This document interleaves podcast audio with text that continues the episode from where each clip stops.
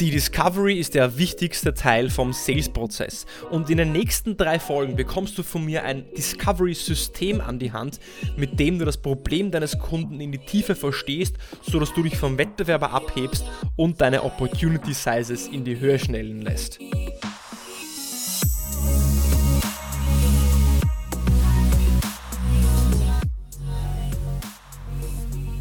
Herzlich willkommen bei einer neuen Episode von Deal, dein Podcast für B2B-Sales von Praktikern für Praktiker. Schön, dass du letzte Woche dabei warst und schön, dass du auch diese Woche wieder einschaltest, dabei bist, zuhörst, um mit mir gemeinsam zu lernen und zu wachsen und deine Sales-Skills aufs nächste Level zu heben. Im Februar hat der Deal Podcast einen neuen Rekord von Hörern erreicht. 2500 Hörer pro Monat danke auf jeden Fall an dich, dass du jede Woche dabei bist, dass du vielleicht schon seit sechs Monaten, seit zwei Jahren oder seit drei Jahren, seit Anbeginn des Deal-Podcasts dabei bist, mich unterstützt. Danke für all auch die Nachrichten, LinkedIn-Nachrichten, E-Mails, den positiven Zuspruch, denn das motiviert mich natürlich, ähm, ja, für dich jede Woche hier guten Content abzuliefern. Bei mir in Wien, bei mir im Wien, im Wien, ähm, im Wien, in Wien soll das heißen, bei mir in Wien äh, hat es gerade 15 Grad, die Sonne scheint, der Frühling und der Sommer klopfen so langsam an die, äh, an die Tür und es scheint so, als ob der Winter sich langsam verabschiedet. Und die Frage ist, scheint auch die Sonne in deiner Sales Pipeline oder ist es dort noch immer eisig kalt? Ähm, das heißt, hast du schon äh, einige gute Opportunities für dieses Jahr aufgemacht? Hast du auch schon genug Opportunities, um auch deine Ziele zu erreichen? Und wenn nicht, und wenn auch wenn auch schon, das heißt, wenn du schon genug Opportunities hast, dann möchtest, möchtest, du wahrscheinlich noch mehr, du möchtest noch besser werden und du möchtest wahrscheinlich noch mehr Deals closen, mehr Opportunities aufbauen und dabei möchte ich dich unterstützen. Und ich möchte jetzt die nächsten drei Wochen dafür nutzen, dass ähm, wir uns auch gemeinsam auf das Thema Discovery fokussieren. Und ich möchte das Thema Discovery umreißen. Warum machen wir eigentlich Discovery?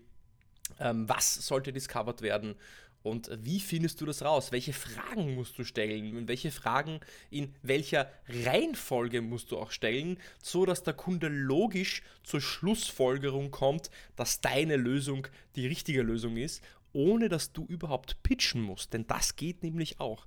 Du könntest dem Kunden durch Fragen so weit bringen, dass er eigentlich zur Schlussfolgerung kommt, selbst zur Schlussfolgerung kommt durch deine Fragen, dass er bei dir richtig aufgehoben ist. Und da würde ich gerne in diese Serie, die zwei oder drei Folgen lang sein wird, ich glaube eher drei Folgen lang sein wird, ja, mit so einer kleinen ähm, Anekdote oder Geschichte starten. Stell dir doch einfach mal vor, du bist in der Arbeit. Es ist Abend, es ist 19, 20 Uhr, es ist stockdunkel und du hast Kopfweh, so ein richtig gemeines, pulsierendes Kopfweh. Aber du sitzt noch im Büro, weil du etwas erledigen musst. Du musst vielleicht eine Sales Pipeline aufbauen, neue Termine oder vielleicht neue Kontakte für Cold Calling recherchieren. Du musst noch ein Angebot schreiben, du bist beschäftigt, aber dein Kopf tut unglaublich weh. Und plötzlich erscheine ich vor der Bürotür. Ich erscheine vor der Bürotür mit einem weißen Kittel wie ein Arzt und ich zeige dir eine Pille und ich sage dir, wenn du diese Pille schluckst, dann hast du in fünf Minuten garantiert kein Kopfweh mehr, Kopfweh mehr. Das Kopfweh, tschack, verschwindet wie nichts. Wie viel wärst du bereit für diese Pille zu zahlen? Sind es 50 Cent, 1 Euro, 100.000 Euro, eine Million Euro? Jetzt fragst du dich, ja, eine Million Euro für eine Kopfwehtablette, puh, das ist schon ein, ein bisschen zu viel, Yoshi. Und dann fange ich an, Fragen zu stellen. Dann stelle ich dir die Frage, naja, wie oft hast du denn diese Kopfschmerzen? Wo genau sind denn diese Kopfschmerzen? Beeinträchtigen diese Kopfschmerzen vielleicht dein Sehen? Hast du die letzten Wochen Probleme mit deiner Balance? Ist dir schwindlig? Hast du hier und da ein dumpfes Gefühl im Gesicht oder in deinen Händen? Und deine Antwort auf all diese Fragen ist ja. Du machst einen Termin beim Arzt aus, machst ein MRT und das Endergebnis ist, du hast einen Tumor. Offen gesprochen, das ist natürlich ein sehr drastisches Beispiel. Aber wenn ich dich jetzt fragen würde, ob eine Million Euro zu viel für diese Kopfwehpille ist, die auch eben vielleicht einen Tumor behandeln könnte und verschwinden lassen würde, würdest du dann noch immer Nein sagen? Vielleicht würdest du dann doch schon Ja sagen. Und warum erzähle ich dir das? Wenn wir jemandem eine Kopfwehtablette geben und nicht wissen, von wo sein Kopfweh kommt oder was für ein Kopfweh er genau hat, dann werden wir die Person mit dem Kopfweh von vielleicht aufgrund von Alkohol oder Müdigkeit gleich behandeln, wie die Person, die Kopfweh hat, auf Grundlage einer viel schwer, schwerwiegenderen Krankheit.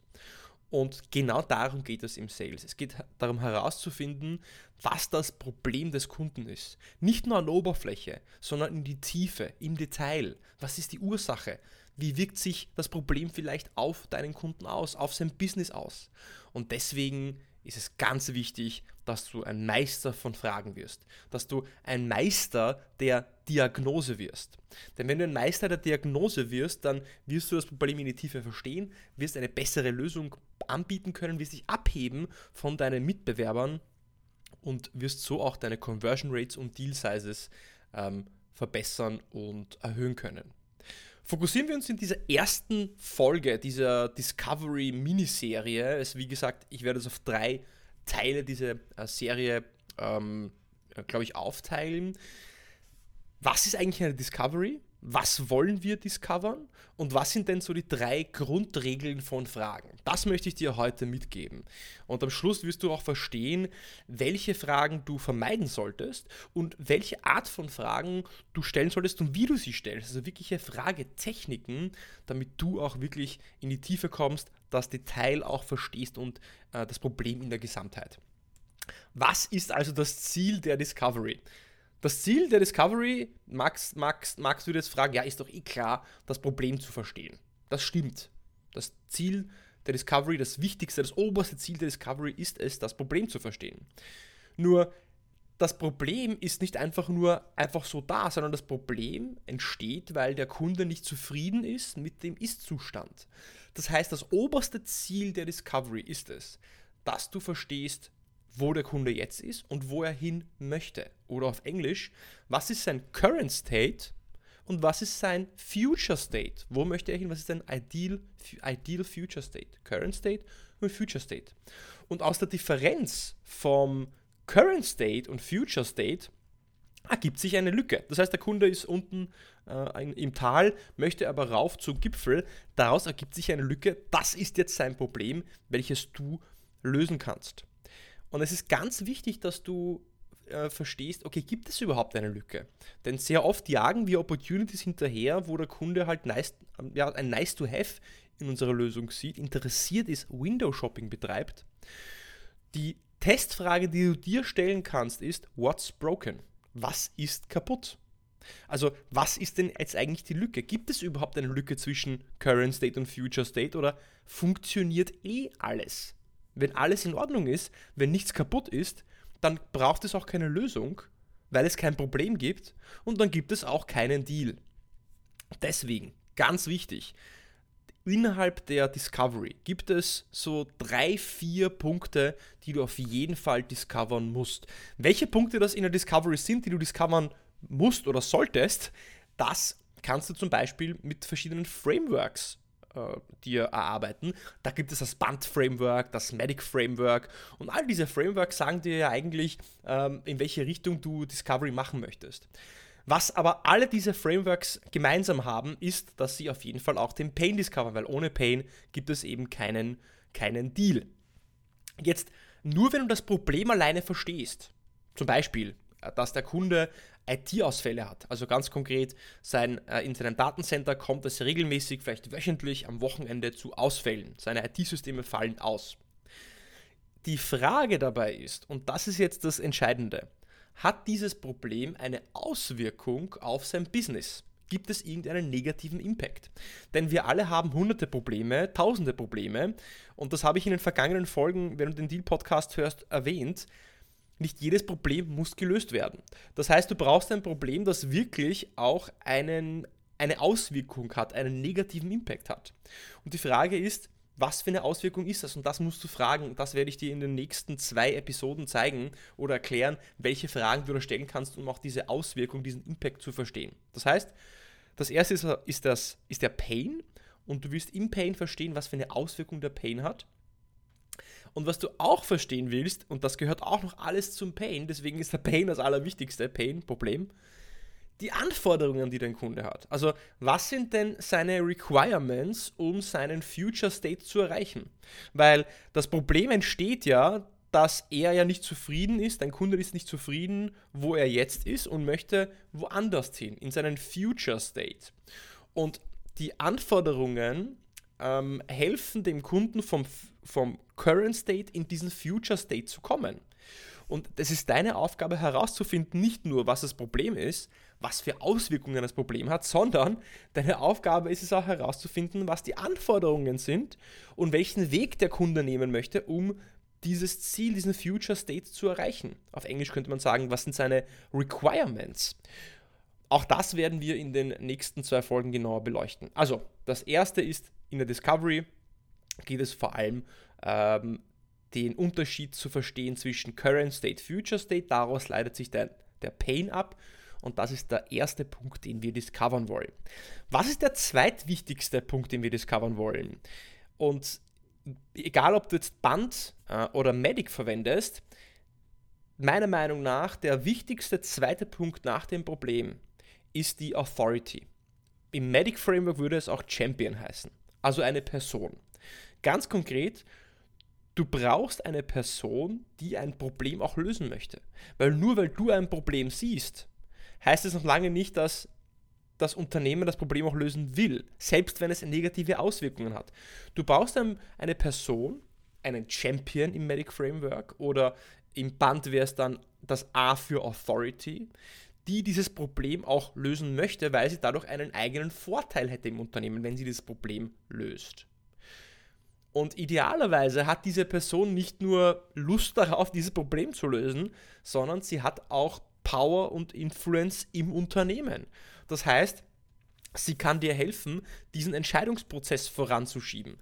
Das bedeutet, du möchtest nicht nur einen Coach haben, einen Influencer, jemand, der dir Informationen gibt, jemand, der sagt, hey ja, ich möchte das Problem lösen. Zum Beispiel, du redest mit, dem, äh, mit einem Entwickler und der Entwickler beschwert sich darüber, dass ähm, es so viele IT-Ausfälle gibt. Aber der Entwickler möchte zwar das Problem lösen, hat aber keine Power und Influence im Unternehmen, um etwas voranzuschieben im Unternehmen. Deswegen ist bei der Authority, beim zweiten Punkt, auch wichtig, dass diese Person nicht nur das Problem lösen möchte, sondern dass sie auch irgendeinen, irgendeine, ja, sag ich mal, Macht und Einfluss im Unternehmen hat. Punkt Nummer drei in der Discovery findest du auch in sowohl im Band als auch im Medic Framework ist die Urgency und die Timeline. Bei Medic würde es zusammengefasst sein im Decision Process, beim Band wäre es das T für Timeline. Du möchtest verstehen, wann soll dieses Problem gelöst werden.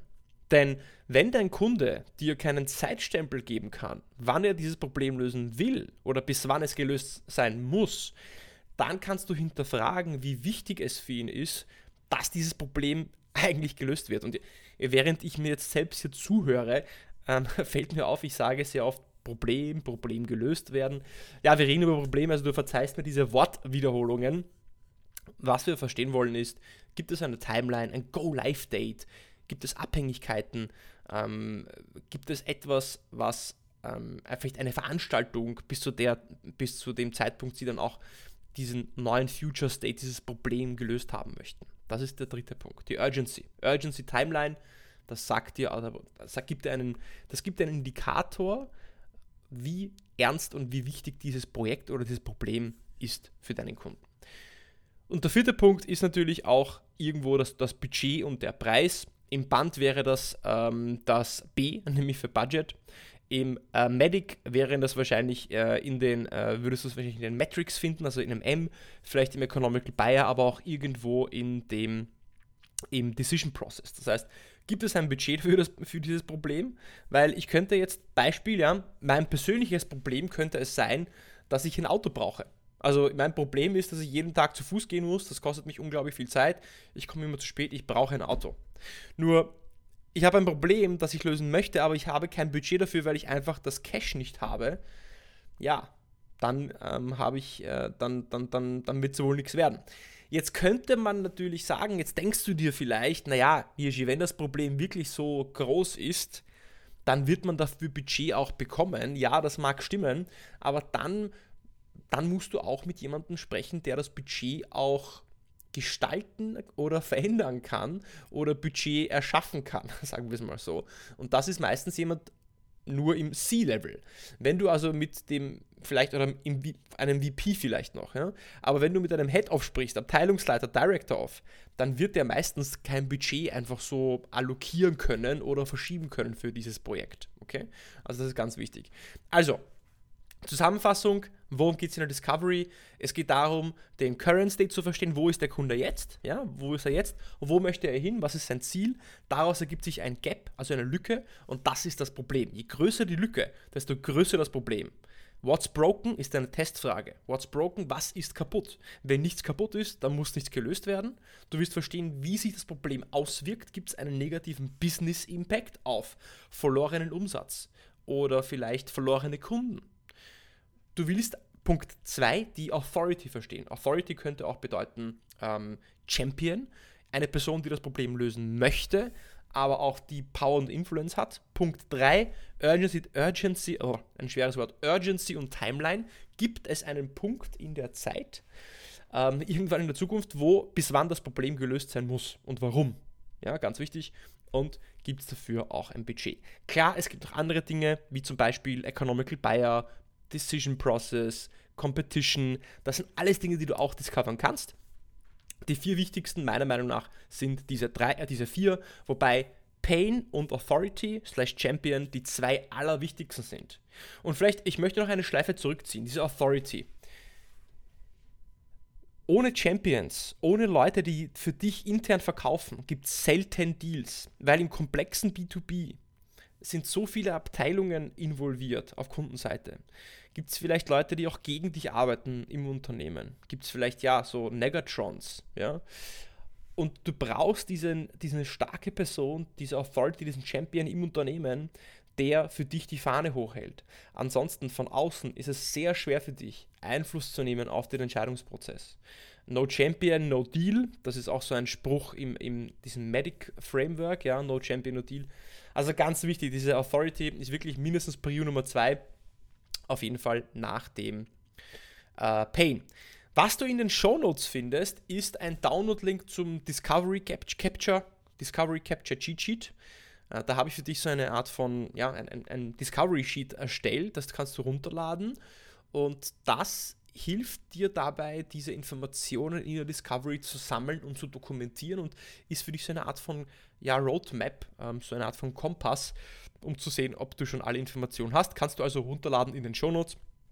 Wenn du also die Episode gerade anhörst, klickst du eben auf Spotify, Apple Podcasts, Google Podcasts oder wo auch immer du mich hörst, ähm, auf mehr und dann wirst du irgendwo einen Abspann finden, wo du dann einen Link findest, da kannst du die Shownotes runterladen.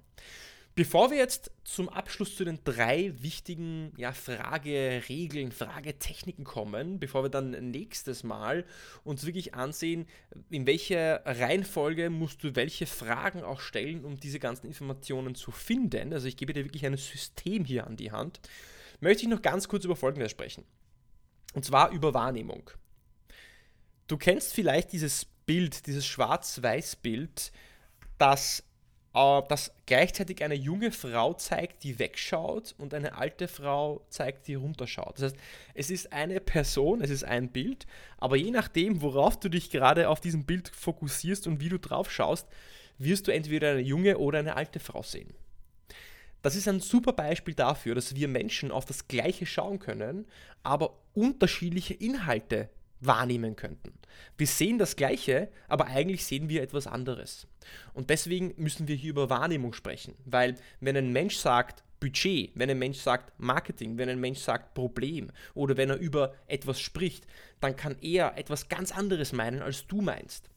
Und Deine Aufgabe ist es zu verstehen, nicht nur das Problem des Kunden, sondern wie er es wahrnimmt. Nicht nur zu hören, was er sagt, sondern wie er das Gesagte selbst interpretiert.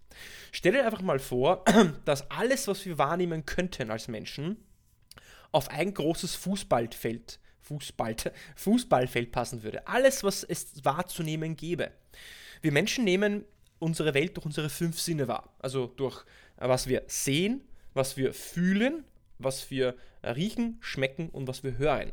Das sind unsere fünf Sinne. Und alles, was wir, was bei uns jetzt, äh, jetzt ist bei mir hier äh, etwas am Boden gefallen, deswegen hast du diesen Krach gehört. Alles, was du, alles, was du wahrnimmst, wird durch diese fünf Sinne erstmal gefiltert. Und unser Gehirn wäre komplett überladen, wenn wir alles ungefiltert einfach reinbekommen würden über diese fünf Sinne. Deswegen suchen diese Sinne und sucht das Gehirn aus, auf welche Impulse, welche Dateninformationen, die auf uns einprasseln, also Licht, ja, Audio, Fühlen, äh, Schmecken, Riechen, auf was wir uns konzentrieren, was wir wahrnehmen. Und wenn alles, was wir wahrnehmen, dieses Fußballfeld ist, dann ist das, was wir zu jedem Zeitpunkt, zu jeder Situation wahrnehmen, nur so klein wie eine Briefmarke. Alles, was es gäbe, alles, was du hören könntest, was du sehen könntest, was du fühlen könntest, riechen könntest, schmecken könntest, das würde auf ein Fußballfeld passen.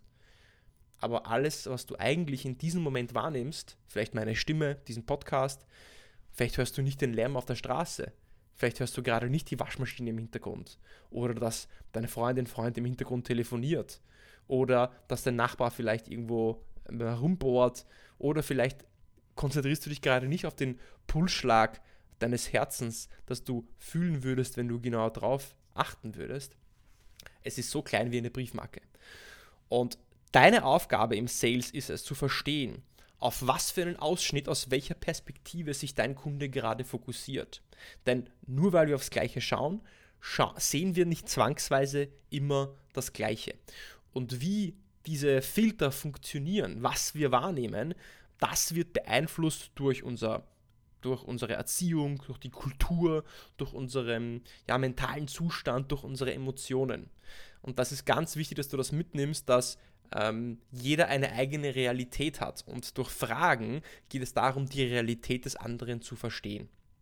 Und was ich dir am Schluss mitgeben möchte, ist, sind drei Fragetechniken, drei Grundregeln, drei Grundregeln von Fragen, damit du auch gute Fragen stellst und ähm, möglichst nah die Sicht, die Welt deines Kunden auch verstehst. Es geht nicht nur darum zu hören, was er sagt, sondern zu verstehen, was er damit meint, wie er darüber denkt, fühlt und wie er das interpretiert. Und die erste Frageregel, jetzt wirst du sagen, na ja, das hatte ich schon gewusst, aber ich frage dich, es ist ein Unterschied zwischen Wissen und wirklich Anwenden. Die erste Regel ist offene Fragen stellen. Wir Menschen stellen oft einfach nur geschlossene Fragen. Geschlossene Fragen sind Ja-Nein-Fragen. Das heißt, äh, es dir gut? Ja oder nein?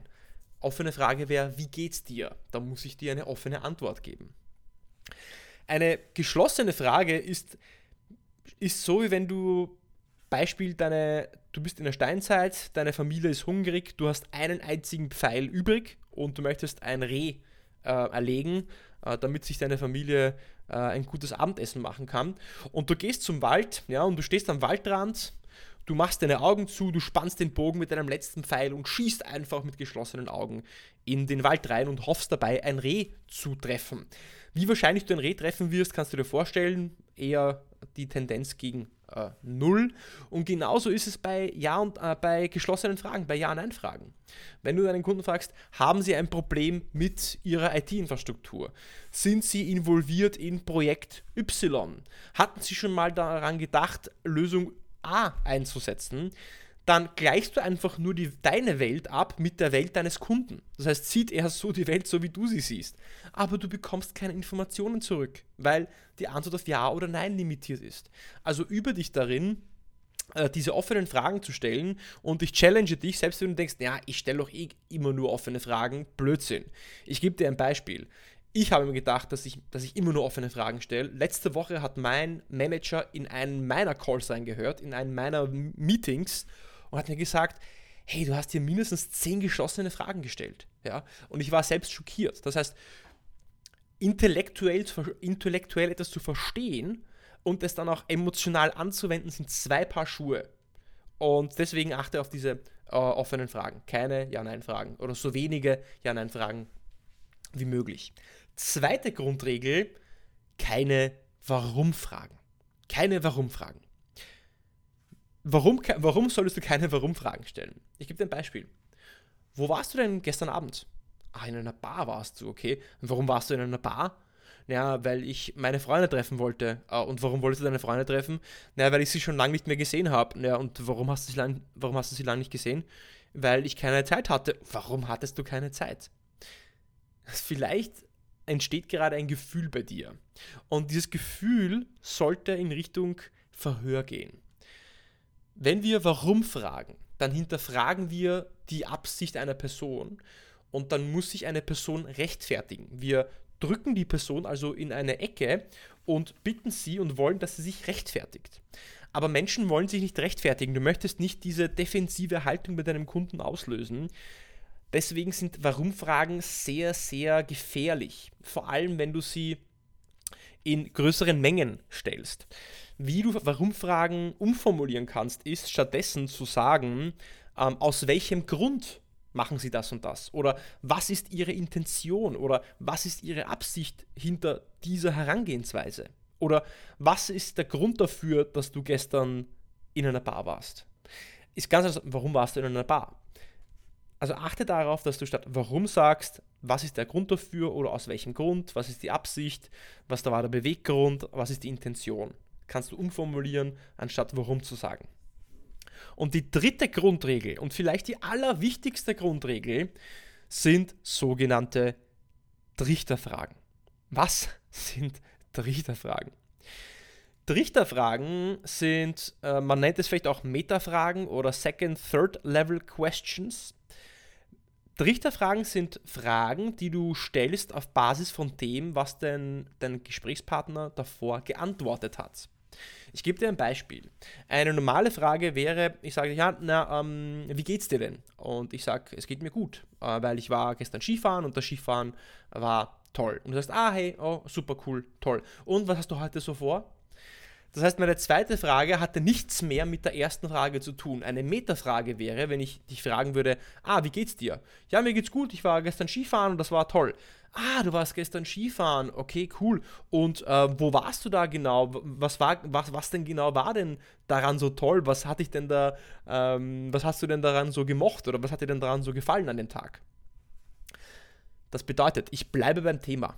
Eine Trichterfrage bedeutet, ich stelle eine, eine Frage, ich bekomme eine Antwort und pick mir jetzt irgendwas in der Antwort raus, wie zum Beispiel gut oder Skifahren oder Berg und frag nach, aha, hey, warum geht's dir gut? Ja, hey, äh, hat dir gefallen? Erzähl mir mehr. Aus welchem Grund hat es dir gefallen? Was genau daran hat dir gefallen? Also ich formuliere eine Follow-up-Frage auf das, was ich gehört habe. Warum ist das wichtig? Gerade in der Discovery, und jetzt wirst du wieder denken, das mache ich doch eh auch. Machst du das wirklich? Challenge dich selbst und ähm, ja, äh, beobachte das mal bei dir, ob du das wirklich machst. Bei der Discovery willst du einen Brunnen graben. Du möchtest in die Tiefe gehen. Du möchtest die Ursache verstehen, die Auswirkungen, die Anforderungen. Du möchtest einen Brunnen graben. Und wenn du von Frage zu Frage springst, die nicht aufeinander ja, abfolgen oder nicht aufeinander aufbauen, die Fragen, dann ist es so, wie wenn du mit einem Spaten einfach einen Acker umgräbst. Das heißt, du stichst in die Erde, du sagst, oh wow, kein Wasser. Und gehst zum nächsten, einen Meter weiter, steckst den Spaten wieder in die Erde und sagst, oh, wieder kein Wasser. Und dann gräbst du quasi den, den ganzen Acker um, hast aber kein Wasser gefunden. Was du stattdessen machen musst, ist nicht einfach nur einmal reinzustechen, sondern einmal reinzustechen, zweimal, dreimal, viermal, bis du so tief bist, bis du auf Wasser gestoßen bist. Weil, und das ist eben diese dritte Regel, diese Trichterfragen. Selten wirst du eine gehaltvolle Information oder alle Details verstehen aufgrund der ersten Antwort oder Frage. Deswegen ist es wichtig, dass du diese äh, Trichterfragen stellst, um äh, ja, dran zu bleiben und in die Tiefe reinzugehen ähm, und das Problem wirklich in seiner vollen Ausgestaltung zu verstehen. Was haben wir uns also heute angesehen? Wir haben uns angesehen, oder angehört, ja. Wir haben uns angehört, äh, was ist eine Discovery, was ist das Ziel einer Discovery, was willst du eigentlich genau discovern. Ähm, das Cheat Sheet, ähm, das Discovery Cheat Sheet findest du in, unten in den Show Notes, das kannst du dir runterladen. Du wirst auch ähm, dann bei mir in den nächsten zwei Folgen, also die nächsten zwei Wochen, wirst du, äh, werde ich dir diese Fragen an die Hand geben, die du stellen kannst und auch die richtige Reihenfolge, eine logische Reihenfolge. Du bekommst von mir ein System an die Hand gelegt, so dass du den Kunden über deine Fragen eigentlich überzeugst, dass du die richtige Lösung für ihn bist, aber auch sein Problem in die Tiefe verstehst. Deswegen Discovery Cheat Sheet runterladen, diese Folge vielleicht noch einmal anhören. Wenn du Fragen hast, kannst du mich gerne kontaktieren. Und ähm, ja, Zusammenfassung vielleicht noch die drei Regeln. Also, offene Fragen, keine Warum-Fragen und vor allem Trichterfragen, damit du in die Tiefe gehst.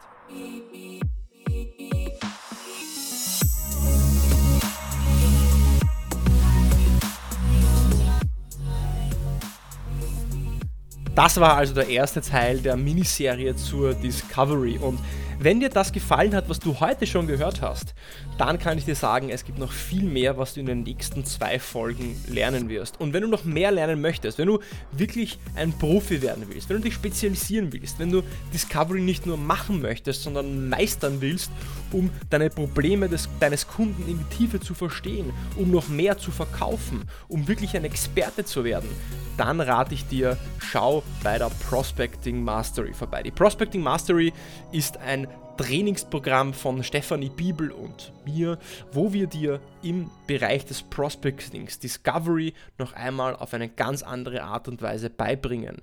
Wir bringen dir bei, wie du die richtigen Fragen stellst, wie du äh, die Fragen in der richtigen Reihenfolge stellst. Du bekommst von uns Cheat Sheets, Frameworks, so dass du in eine Discovery nicht, nicht einfach blind reinfliegst, wie in einem Nebel mitten in der Nacht, sondern dass du in eine Discovery reingehst mit einem Plan, mit einer Struktur und einem System, so dass du genau weißt, wann du welche Frage stellen musst, um das aus deinem Kunden rauszubekommen, was du tatsächlich möchtest. Geh also am besten direkt auf www.growthmastery.com slash prospectingmastery. Du findest den Link unten in den Show Notes. Wenn dich die Prospecting Mastery interessiert, wo du auch Discovery lernst, dann schau in den Show Notes vorbei.